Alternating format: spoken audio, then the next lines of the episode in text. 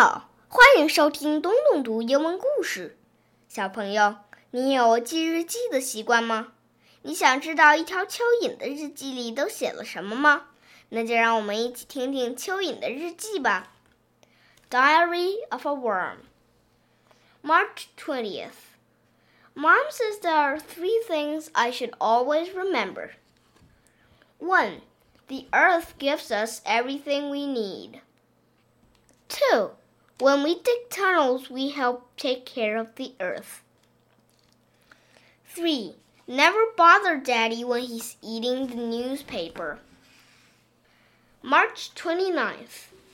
Today I've tried to teach Spider how to dig. First, all of his legs got stuck. Then he swallowed a bunch of dirt. Tomorrow he's going to teach me how to walk upside down. March 30th. Worms cannot walk upside down. April 4th. Fishing season started today. We all dug deeper. April 10th. It rained all night and the ground was soaked. We spent the entire day on the sidewalk. Hopscotch is a very dangerous game. April 15th. I forgot my lunch today. I got so hungry that I ate my homework. My teacher made me write, I will not eat my homework ten times. When I was finished, I ate that too. April 20th.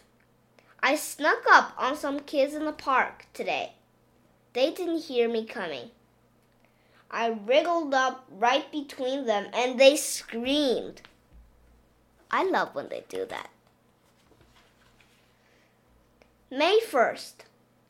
Grandpa taught us that good manners are very important. So today I said good morning to the first ant I saw. There were 600 more of them in line. I stood there all day. May 8th. Had the worst nightmare last night. Giant birds playing hopscotch. Mom says I have to stop eating so much garbage right before I go to bed. May 15th. I got into a fight with Spider today. He told me you need legs to be cool. Then he ran. I couldn't keep up. Maybe he's right. May 16th. I made Spider laugh so hard he fell out of his tree. Who needs legs?